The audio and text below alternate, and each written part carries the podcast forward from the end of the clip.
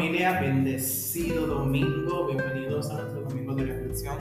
Mi nombre es Oscar de León, soy mentor financiero de este Las Emociones y para mí es un placer poder estar compartiendo con ustedes en este espacio hermoso donde podemos compartir.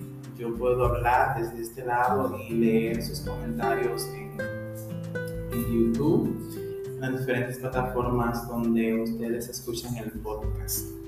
Hoy es el último domingo de diciembre y el último día del año 2023. Y el día de hoy quiero tomarlo para que demos gracias. Demos gracias, nos tomamos el espacio para estar en atención plena, en gratitud, dando gracias a Dios por lo que fue, por lo que pudo ser, por lo que no fue, por los aprendizajes que tuvimos, por las cosas que alcanzamos, pero también por las que no pudimos alcanzar, que fortaleció nuestro carácter. Agradecer por las bendiciones, por las bendiciones de que estuvimos en salud durante este año, pudimos comer durante este año, pudimos pagar los diferentes compromisos económicos durante este periodo de tiempo, pudimos resolver y hoy estamos aquí dando apertura ya en el día de mañana a un nuevo año con nuevas oportunidades, nuevos retos que tendremos que alcanzar. También quiero dar gracias por, por todo lo difícil, por los momentos en los cuales tal vez la ansiedad me ganó. Quiero dar gracias porque esto me hace entender de que no puedo solo, de que necesito a, Dios, de que necesito a mis familias, a las personas que me rodean, de que necesitamos esas personas que nos puedan apoyar, aunque tú también te apoyes desde adentro, pero se avanza más rápido si andamos juntos. Y doy gracias por tal vez, eh, por esas cosas que que aunque no entendí pasaron por esos momentos en los cuales pensé que iba a salir algo de una forma y salió de otra. Doy también gracias por eso.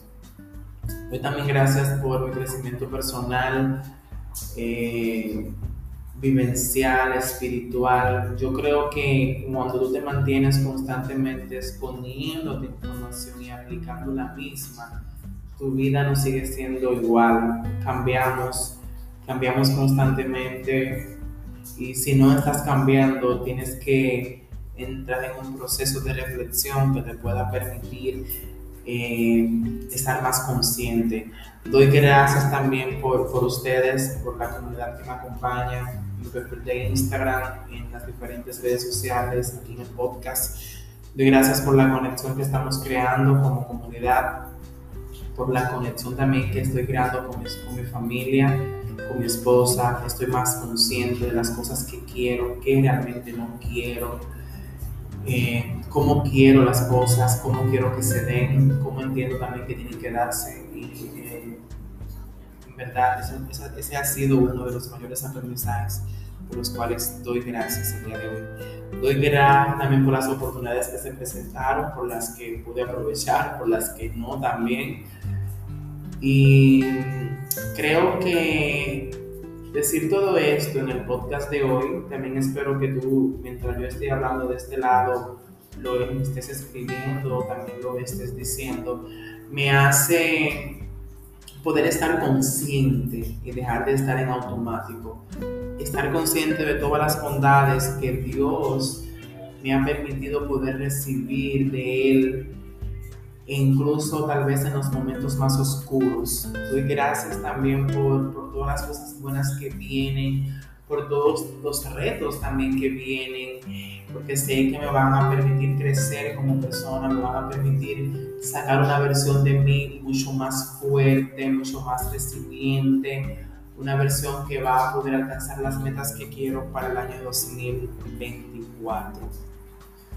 El día de hoy doy gracias a Dios por su fidelidad. Porque cada mes, desde la organización y la administración de mis finanzas familiares, he visto su mano obrar y puedo decir que Dios es fiel. Cuando tú decides ser responsable con tus finanzas es un gran reto, porque tienes que enfrentar las decisiones que ya tomaste, pero también tienes que comenzar a tomar mejores decisiones a partir del momento que decidiste realizar los cambios. Me gustaría que hagamos una cadena de agradecimiento en los comentarios del podcast, que ustedes me escriban por cuáles cosas ustedes dan gracias y que así podamos compartir y cerrar este año 2023 con la mejor energía y con la mejor comunión y armonía como comunidad. Les deseo un buen inicio de año 2024 y que puedan alinearse al propósito de Dios, pero que también sus finanzas puedan ser transformadas. Así que un súper abrazo de este lado. Bye.